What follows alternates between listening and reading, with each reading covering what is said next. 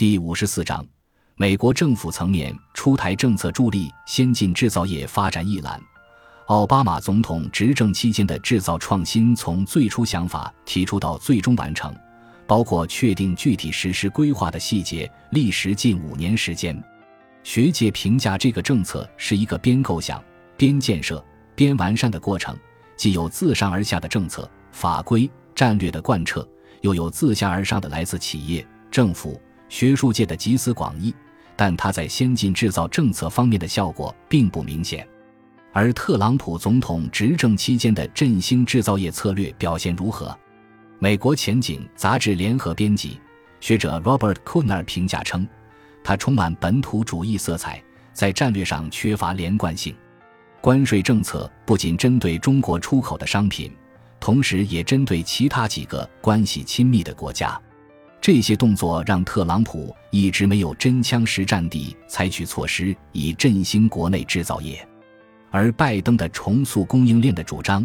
体现了美国准备重拾产业政策工具的尝试。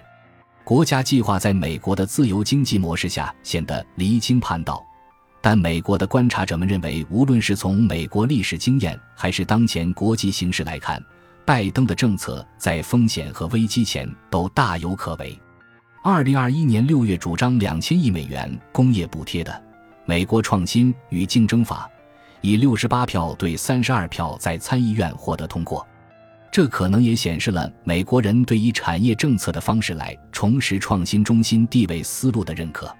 美国精英阶层意识到了产业政策和政府力量在保持创新中心地位上的重要性。他们秉持的观点已经逐渐从自由市场理论中转向，开始认为